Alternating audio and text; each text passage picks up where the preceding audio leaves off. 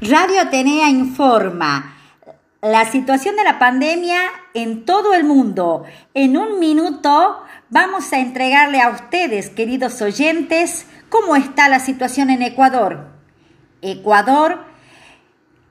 En Ecuador bajaron los contagios, las camas están libres, los hospitales están mejor, la gente comenzó a salir de a poco, volvieron a la fase presencial.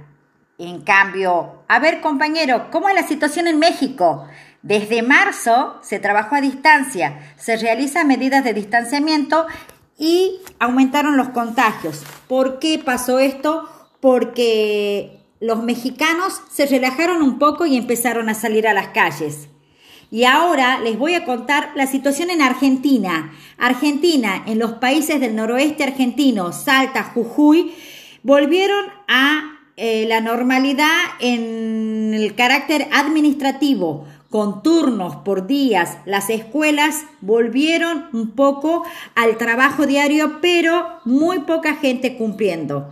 Eh, con el aislamiento. Es como que la gente se relajó un poquito, al igual que México, y volvieron a salir, volvieron a salir a las calles, a los bares, a los lugares de concentración y se esperan nuevos contagios no es eh, la situación.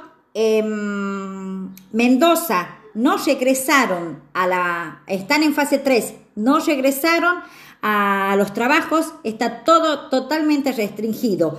Perú, Perú nos está diciendo al instante, se levantó la cuarentena pero con restricciones. Gracias por escucharnos. Radio Atenea informa la pandemia en todo el mundo al instante.